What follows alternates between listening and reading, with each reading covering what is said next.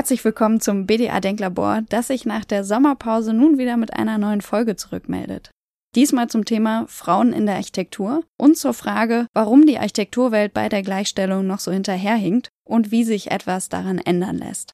Zu Gast ist die Architektin Margit Sichrowski vom Berliner Büro LXSY Architekten, das sie gemeinsam mit Kim Leroux führt. Außerdem zu Gast ist die Architektin, Journalistin und Autorin Karen Hartmann. Ihre Publikation zu Frauen in der Architektur mit dem Titel Schwarzer Rolli Hornbrille erscheint im Frühjahr 2022 im Jovis Verlag. Mit den beiden spricht Elina Potratz. Herzlich willkommen, Karin Hartmann und Margit Sichrowski. Vielleicht beginnen wir erstmal mit einer kleinen Bestandsaufnahme. Seit 2006 gibt es etwa gleich viele Männer wie auch Frauen in Architekturstudiengängen in Deutschland.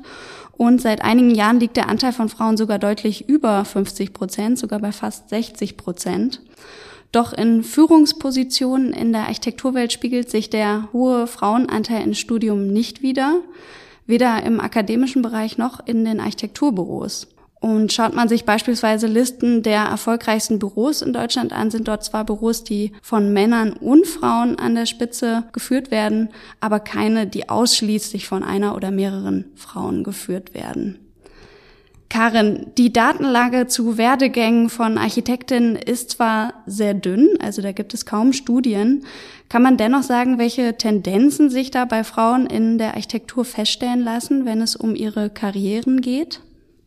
Ja, die Datenlage ist tatsächlich sehr dünn. Also es gibt einen erheblichen Forschungsbedarf, was dieses, was dieses ganze Thema äh, angeht, um es einfach mit, mit Daten und Zahlen zu untersetzen.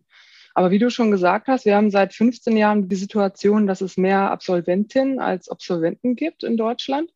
Und äh, dennoch ziehen die aber nicht nach in Führungspositionen. Das heißt, Frauen nehmen zwar den Beruf auf, aber sie bleiben im akademischen Bereich, im, im Mittelbau, in Büros kommen sie nicht so leicht in Führungspositionen. Und man muss sagen, wenn sie dann in Führungspositionen kommen oder auch erfolgreicher sind, verdienen sie immer noch weniger. Also wir haben den Gender Pay Gap. Und also ich aus meiner Perspektive beobachte und ich betrachte das Feld ja nun auch seit, seit 20 Jahren, dass es zum Beispiel im Bereich Verlage, Redaktionen, Journalismus erheblich viel mehr Frauen gibt dass es in der baukulturellen Bildung viel mehr Frauen gibt als jetzt im klassischen Architekturwesen. Und vielleicht ist das auch so ein bisschen eine Tendenz, die man ausmachen kann, dass Frauen zum Teil diese Bereiche wieder verlassen und sich da eben andere Ebenen suchen. Ja, du hast damit direkt zwei Themen angesprochen. Zum einen, dass es weniger Gründungen von Frauen gibt. Zum anderen, dass es auch viele ausgebildete Architektinnen gibt, die sogar ganz aus dem Beruf aussteigen. Margit, Du hast ja dein Büro zusammen mit Kim Leroux 2015 in Berlin gegründet. Und die Selbstständigkeit ist ja unabhängig davon, ob man jetzt Mann oder Frau ist, ein ziemlich schwieriges Unterfangen. Hattest du das Gefühl, dass es an irgendeiner Stelle eine Rolle gespielt hat, dass ihr zwei euch als Frauen selbstständig gemacht habt? Ähm, ja, also ich glaube erstmal, das Selbstständigmachen grundsätzlich ähm, ist ja auch eine Persönlichkeitssache, ob man sich grundsätzlich selbstständig machen möchte oder nicht. Da kommen wir vielleicht später auch nochmal dazu, was die Gesellschaft vielleicht leisten könnte, damit mehr Frauen auch den Mut haben, sich selbstständig zu machen. Ähm, Kim und ich, wir haben uns letztlich selbstständig gemacht, weil wir einfach auch unser Arbeitsumfeld uns selber so ein bisschen aussuchen wollten. Und dazu gehört natürlich auch, dass wir beide ähm, uns zwar sehr kurz nach der Uni selbstständig gemacht haben, aber dazwischen ja auch in anderen Strukturen gearbeitet haben und dort diese Themen, äh, die Karin ja auch schon angesprochen hatte, mit ja, also dass Frauen dann weniger in Führungspositionen sind und so weiter, das, das haben wir schon auch mitbekommen. Und ja, das äh, fand ich für mich einfach kein schönes Arbeitsumfeld und ich wollte mir das einfach so gestalten, wie ich das gerne ähm, haben möchte. Wie nimmst du das in deinem persönlichen Umfeld wahr? Also vielleicht in dem Architekturkontext. Gibt es dort viele Frauen, die sich selbstständig machen? Nee, also ich kenne tatsächlich sehr wenig Frauen, die sich selbstständig gemacht haben. Also und ähm, ich kenne aber allerdings auch relativ wenig von meinem Jahrgang jetzt TU 2011, die sich äh, selbstständig gemacht haben. Das liegt, also muss man ja immer gucken, wie ist der Kontext. Ne? Also das ist halt eine sehr gute Ausgangslage erstmal gewesen. Die Jobs waren da und es war vielleicht gar nicht so der der Grund, sich selbstständig zu machen. Aber wir merken das schon auch in den ähm, in den Anfragen zu den äh, zu diesem Weir Festival im Sommer zum Beispiel. Also wir merken schon, dass wir so als frauengeführtes Büro tatsächlich so ein USP eigentlich sind. Ist nicht beabsichtigt gewesen. Wir hatten gar nicht vor, uns da jetzt so äh, wirklich, dass es so ein, so, ein, so ein Image äh, von uns ist. Aber letztlich, ja, muss man auch irgendwie dazu stehen und sagen, ja, das ist halt so und das ist irgendwie so ein Alleinstellungsmerkmal von uns. Bei der Vorbereitung auf dieses Thema bin ich immer wieder auf Beiträge gestoßen, in denen es im Zusammenhang mit Frauen in der Architektur schnell um das Thema Familie ging. Und spricht man allerdings mit männlichen Architekten oder jungen männlichen Architekten, ist das nicht unbedingt ein naheliegendes Thema. Karin Hartmann, müssen wir nicht erstmal über unsere traditionellen Rollenbilder nachdenken, in denen es immer noch verankert ist, dass Frauen dann doch eher zuständig sind für Haushalt und Kinder, also die sogenannte Care-Arbeit und dass das eben nicht nur in den Köpfen, sondern dann auch in der Praxis immer noch eine ganz gängige Aufgabenverteilung ist? Ja, ich denke schon, dass das äh, im Moment regelrecht ansteht. Und vielleicht war, war die Corona-Krise jetzt auch nochmal wirklich ein Verstärker dafür, wo es sich ja auch abzeichnete, dass in den ersten Monaten äh, im Grunde die Arbeit äh, an den Frauen hängen blieb und es da sich auch erheblicher Widerstand geregt hat und die Frauen das nicht so hinnehmen wollten. Und es hat sich ja gerade im letzten Sommer eine richtige öffentliche Debatte dazu entwickelt. Und ich glaube, dass diese gesellschaftlichen Ausschläge jetzt sozusagen auch in unserer Branche ankommen, eben in der Architektur und äh, dort nochmal eben auf äh, spezifische andere Gegebenheiten treffen. Und ja, ich denke, das ist grundsätzlich Thema, aber dieses Thema ist eben auch schon sehr alt und sehr lange in den Köpfen. Und ich denke, wir Frauen sind alle immer noch so sozialisiert, äh, dass wir das als unsere immanente Aufgabe ansehen in der einen oder anderen Weise. Margit, wie siehst du das? Ja, ich, äh, ich kann das ähnlich sehen. Also ähm, ist ja immer so eine persönliche Sache. Bei mir ist es tatsächlich in der Corona-Krise eher andersrum gewesen, dass mein Mann viel zu Hause war und ich äh, im Büro war. Aber nichtsdestotrotz äh, ist, sehe ich das ja auch an unseren Mitarbeiterinnen, ähm, dass da doch dann viel einfach an den, an den Frauen hängen geblieben ist. Und das hat man ja auch in der Presse so gelesen.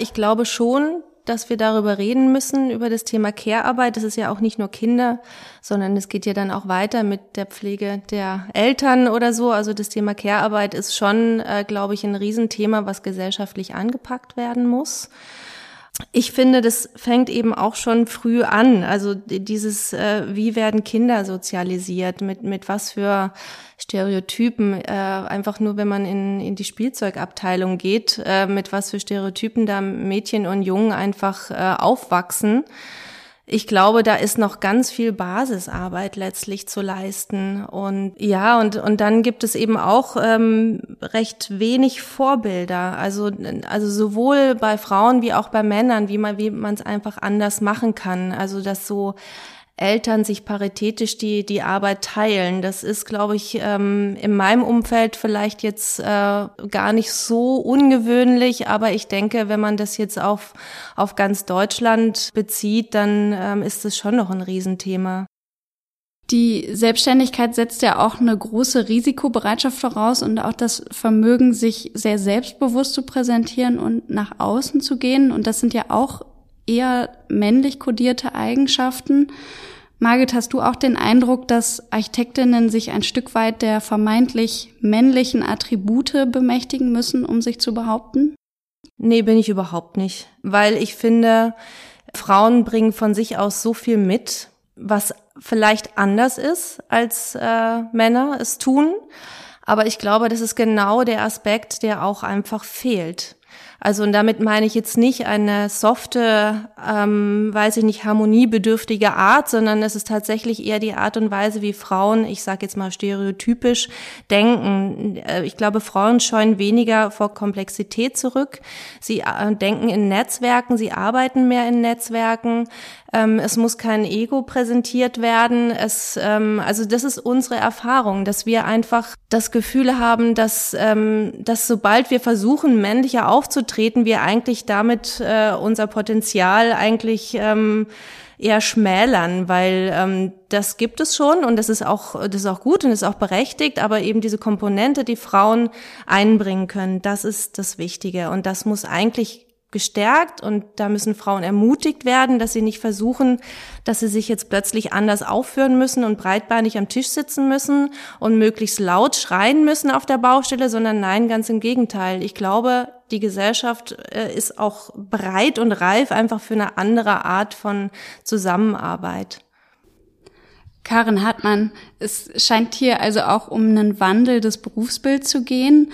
In der Architektur herrscht ja oft noch so ein Berufsethos, in dem es eben sehr stark um Identifikation und Leidenschaft geht und dementsprechend gehört es dann auch zum guten Ton, dass man sich ein Stück weit auch selbst ausbeutet, dass man Überstunden macht und immer verfügbar ist. Sollte man an diesem Berufsbild rütteln, um den Job für Frauen, aber auch für Männer, Familien und sozialfreundlicher zu gestalten? Ja, das, ich finde, das ist an sich, äh, das ist eine gute Idee. Also wir haben ja gerade in der Architektur die Situation, dass diese, diese gesellschaftliche Problematik der Vereinbarkeit von Care-Arbeit und Erwerbsarbeit zusammentrifft mit extrem tradierten Narrativen. Was ist das alles? Äh, Architektur kann man nicht in 40 Stunden machen. Äh, man muss also Überstunden machen, ehe man das überhaupt wirklich lernen kann und daran arbeiten kann. Also es gibt äh, einfach viele äh, Glaubenssätze regelrecht, die in der Architektur wirken, die diesem Bild nochmal entgegenwirken. Und wenn wir diese Sachen mal hinterfragen, dann kommt das aus einer, aus einer Zeit, der wir immer noch so ein bisschen hinterherhängen. Das, ist, das sind immer noch ganz alte Idole. Das ist der Lonely Architect, den wir da im Hintergrund haben, der nachts am Schreibtisch seine, seine perfekten Fassaden entwirft. Das können wir uns heute in der Form gar nicht mehr leisten, weil im Grunde sind wir ja alle in der Situation, dass wir perspektivisch Care-Arbeit mit Erwerbsarbeit kombinieren müssen, wenn wir mehr Gleichberechtigung wollen. Und insofern äh, müssen wir uns diese, diesen Dingen auch stellen und auch hinterfragen, ist das wirklich so? Brauchen wir das wirklich so? Und der von Margit angesprochene Kulturwandel, den, den Frauen eigentlich mitbringen durch ihre ganz äh, normalen Eigenschaften, finde ich total hilfreich, nicht nur auf dem Weg zu einer, einer Arbeitskultur in der Architektur, die, die, die mehr weiblich ist, sondern auch einfach diverser ist. Also uns fehlen ja viele Stimmen, nicht nur die Stimmen von Frauen. Und ich finde es total wichtig und ich finde es auch total schön, dass es jetzt aufbricht. Und mich persönlich macht es echt immer total traurig, wenn es dann heißt, ja, du musst dich irgendwie der männlichen Attribute bemächtigen und dann hast du auch mehr Erfolg. Ja, klar funktioniert das. Ich finde es aber nicht gut und ich verbiege mich da und das möchte ich auch nicht. Ich möchte einfach mit den Qualitäten, die ich mitbringe, gehört werden und ich möchte, dass das auch ankommen darf, ohne dass es gleich in irgendeine Schublade gesteckt wird. Und ich glaube, dass äh, jede Frau ihr Potenzial dann entwickeln kann, wenn sie auch sie selbst sein kann. Dazu kommt, es hat äh, meine Analyse auch ergeben, dass äh, wenn Frauen sich männliche Attribute bedienen, dann wird, kommt das ganz anders an. Das heißt, wenn eine Frau sagt, du, ich schaffe das nicht, heißt es ja irgendwie, äh, sie ist nicht belastbar. Wenn ein Mann das sagt, dann ist es vielleicht, oh ja, er kann sehr gut seine Grenzen einschätzen. Also es ist nur ein Beispiel, aber mit diesen unbewussten Bewertungen von Eigenschaften sind wir alle konfrontiert und da kommen wir auch nicht raus. Margit, du bist ja als Büroinhaberin auch Arbeitgeberin. Wie wird das in deinem Büro und in deiner Arbeitspraxis gehandhabt? Fasst ihr das Berufsbild der Architektin anders auf? Ich glaube, wir fassen das anders auf. Also bei uns ist bestimmt auch nicht alles stressfrei und ähm, alles irgendwie easy peasy. Also ja, wir haben auch stressige Phasen, bei uns gibt's auch Überstunden, aber ähm, wir versuchen erstmal eigentlich keine Überstunden zu machen. Aber ganz unabhängig von diesem Thema, was uns äh, total wichtig ist, dass wir im Team zusammenarbeiten. Das heißt, wir ähm, sind nicht, Kim und ich kommen nicht daher und ähm, stellen uns hinter den Monitor und fuchteln irgendwie mit dem Zeigefinger dran rum und sagen, das ist scheiße und das ist scheiße, macht's mal besser oder senden irgendwie eine, eine bekritzelte Serviette abends ins Büro und die muss bitte am nächsten Tag irgendwie schön im, also es gibt ja diese Klischees, ne, wie auch immer, so sind wir nicht, sondern wir, ähm, wir versuchen das wirklich immer, also auch den Entwurfsprozess und alles im Team äh, zu machen. Das heißt, wir versuchen, ähm, flache Hierarchien zu leben und ähm, erwarten, also das ist auch natürlich ähm, auch mit einer Erwartungshaltung von einem eigenständigen Denken unserer Mitarbeiterin verbunden. Das heißt, wir sehen uns nicht in der Position, morgens äh, da äh, eine Liste von Dingen äh, auf den Schreibtisch zu legen, die man abarbeiten muss, sondern wir, wir erwarten eigenständiges Denken und wir fördern das auch. Und ich glaube, das ist das ist, das ist, das ist wichtig. Und vielleicht hat das auch was ein bisschen mit unserer, mit unserer Biografie zu tun. Als wir uns gegründet haben, 2015, sind wir ja so in diese, in diese ganze Startup-Branche so ein bisschen reingeschlittert. Und ich glaube, diese Startup-Mentalität, dieses, oh, haben wir noch nie gemacht, aber versuchen wir jetzt mal, ähm, das haben wir so ein bisschen sozusagen infiltriert und mitgenommen in unser Büro. Also wir haben auch viele, wir sind mit sehr wenig Berufserfahrung gestartet und haben einfach alles einfach mal gemacht. Und so, das ist auch so ein bisschen das, was wir von unseren Mitarbeiterinnen erwarten. Probiert's doch einfach mal, guckt doch einfach mal, wie weit ihr kommt. Und wenn ihr nicht weiterkommt, dann ähm, gucken wir zusammen, wie wir weitergehen. Ja, wir streifen da ein Thema, wo es ja durchaus unterschiedliche Meinungen gibt, nämlich die Frage, ob Architektur von Frauen anders ist oder sein sollte, also auch die Produkte. Auch da gibt's ja die Gefahr, dann Rollenbilder zu reproduzieren oder eben vermeintlich weibliche Eigenschaften. Karin Hartmann, wie stehst du zu der Frage nach weiblicher Architektur? Ja, weibliche Architektur, das ist so eine, das ist tatsächlich immer so eine, so eine Frage. Ich habe das letztens auch in dem Talk schon mal gesagt, das ist immer so the elephant in the room. Die Frage, die dahinter steht, ist ja, was bringt uns das jetzt eigentlich, wenn dann Frauen planen? Ne? Hat man da jetzt eigentlich irgendeinen Mehrwert? Sieht das anders aus? Wird das anders genutzt? Auf dem Women in Architecture Festival hat irgendeine schlaue Frau gesagt, äh, nicht Frauen entwerfen anders, sondern Menschen entwerfen anders. Das fand ich sehr gut, weil es ja im Grunde zeigt, wir haben im Moment zu wenig Vielfalt.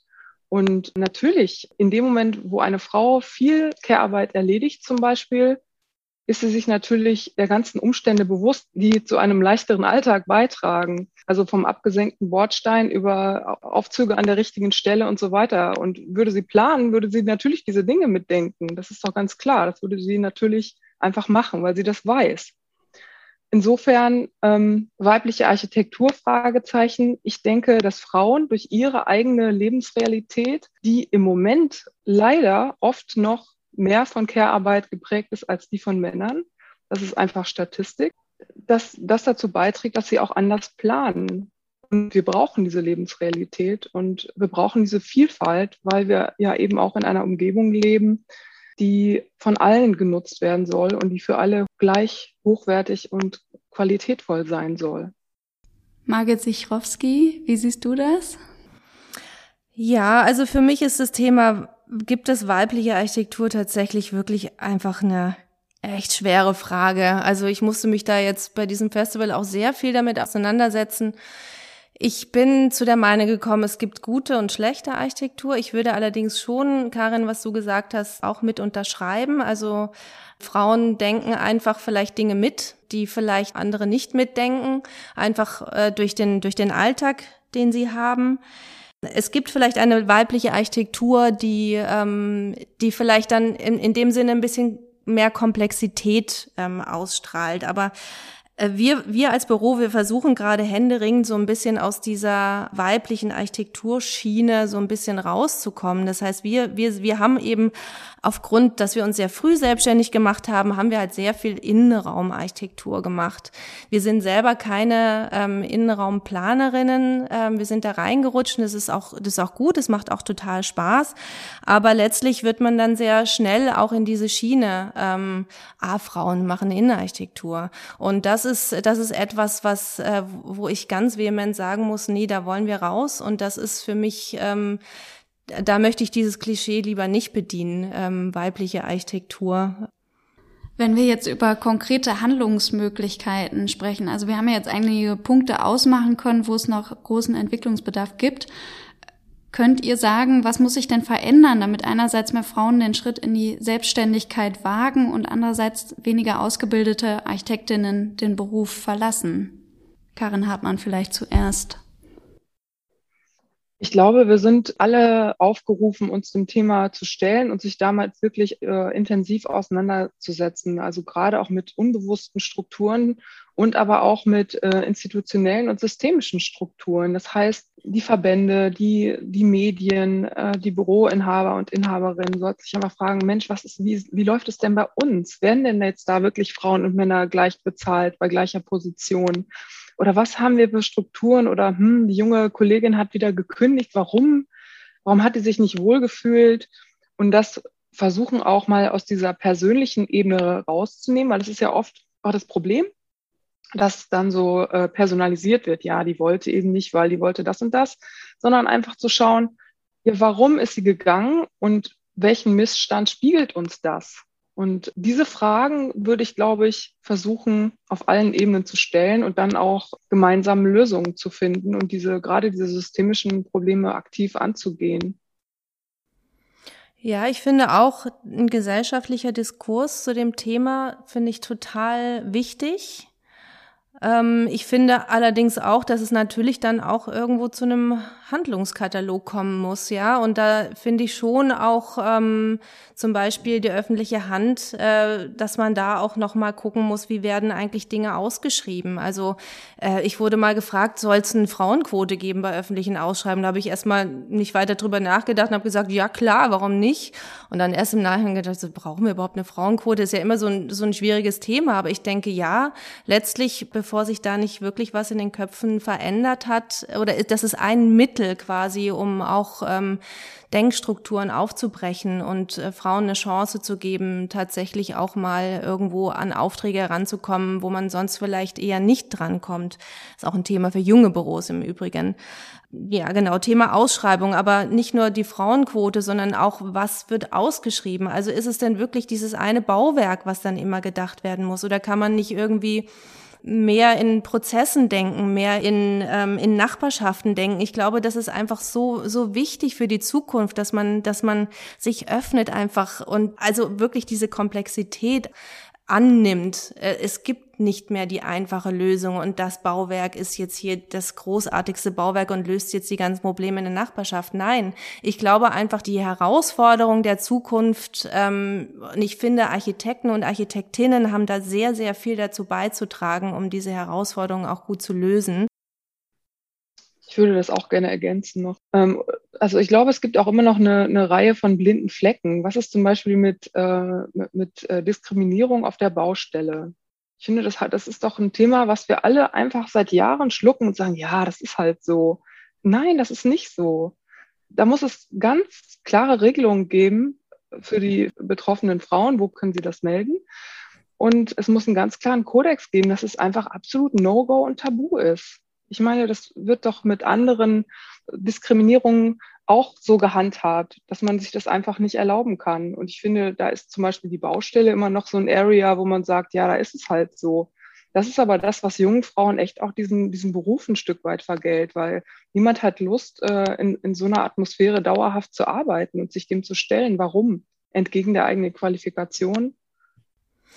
Ja, wenn ich da auch noch was dazu ergänzen darf. Also ähm, wir haben jetzt tatsächlich ein bisschen gegenteilige Erfahrungen gemacht. Wir haben eigentlich die Erfahrung gemacht, dass wir auf der Baustelle, also vielleicht auch, weil wir als Architektin und Chefin und, und so weiter da auftreten können, haben wir eigentlich die Erfahrung gemacht, dass wir mit Handwerkern eigentlich ähm, sehr gut zurechtkommen. Also wir haben gar nicht nötig, auf der, auf der Baustelle rumzuschreien, weil wir auch die Handwerker versuchen, wirklich also ernst zu nehmen und die Vorschläge auch aufnehmen und gucken, okay, ähm, ihr habt da die Erfahrung, wir wir wollten so, ähm, vielleicht finden wir da gemeinsam irgendwie eine Lösung, ähm, die irgendwie für beide gut ist. Also ich glaube, da kommt man eben auch mit einer weiblichen Mentalität äh, und nicht versuchen, da männlich aufzutreten, kommt man letztlich eigentlich weiter, indem man einfach ähm, ja ähm, das das mit aufnimmt. Wo wir allerdings schon diskriminierende ähm, Erlebnisse hatten, ist eigentlich eher mit Kollegen und äh, Fachplanern und äh, Projektentwicklern, dass man einfach dort lange braucht, bis man ernst genommen wird. Also das ist tatsächlich eher ähm, unter, unter Kollegen so. Oder eben auch in dieser, in dieser äh, Projektentwicklerbranche, die ja noch viel, viel männlicher ist als die Architektenbranche, bis man dort ähm, wirklich ernst genommen wird und nicht, ah ja, die Frauen, die können ja dann hier mal so einen Workshop machen und hier so ein bisschen Teambuilding und hier nochmal ein bisschen das Interior oder sowas, sondern dass man da wirklich äh, ja angenommen wird und sagt, so, okay, ähm, ihr habt den Workshop gemacht, jetzt macht's doch auch. Und das ist einerseits, glaube ich, ähm, Männer-Frauen-Thema, auf der anderen Seite aber auch ein Generationenthema. Also wir haben zum Beispiel in der Generation, in der wir uns jetzt befinden, sehr viel weniger Schwierigkeiten, ernst genommen zu werden. Sondern es ist eher so die alten Hasen, die es halt immer schon so gemacht haben und jetzt auch sich nicht mehr ändern wollen. So, ähm, da ist es einfach wirklich schwierig. Ja, wenn wir beim Generationenthema sind, vielleicht könnt ihr beide noch mal sagen, was ihr eigentlich jungen Architektinnen sagen würdet, die eben den Plan haben, als Mitarbeiterin oder als selbstständige Architektin Karriere zu machen. Ich glaube, ähm, ich, ich glaube, Mut ist, äh, ist das A und O.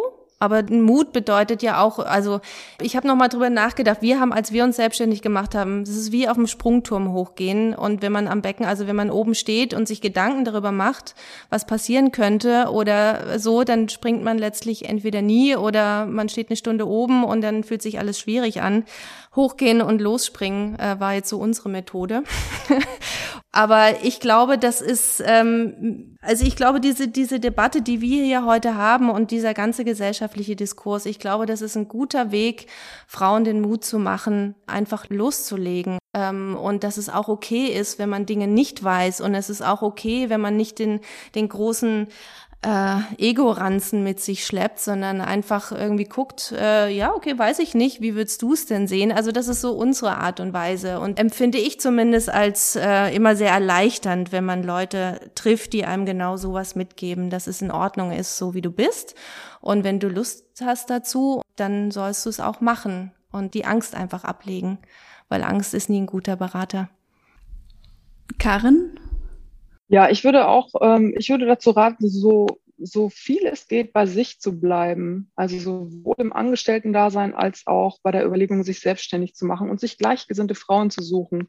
Ich glaube, dass dieses Netzwerken unter Frauen sehr, sehr gut ist, weil es oft ganz ähnliche Situationen gibt, in denen man steckt. Man muss vielleicht äh, Care- und Erwerbsarbeit kombinieren, man möchte aber irgendwie selbstwirksam tätig sein und man möchte selbst gestalten. Und wenn man ehrlich ist, kann man das in der Selbstständigkeit auch gerade bei der heutigen Auftragslage, also ich habe noch äh, Diplom 2001 gemacht, da sah es doch ganz, ganz anders aus das kann man sehr gut kombinieren. Und die, diese Selbstständigkeit ist, glaube ich, wirklich eine gute Alternative, um sich selbst ein Arbeitsfeld zu schaffen, in dem man wirklich gerne arbeitet.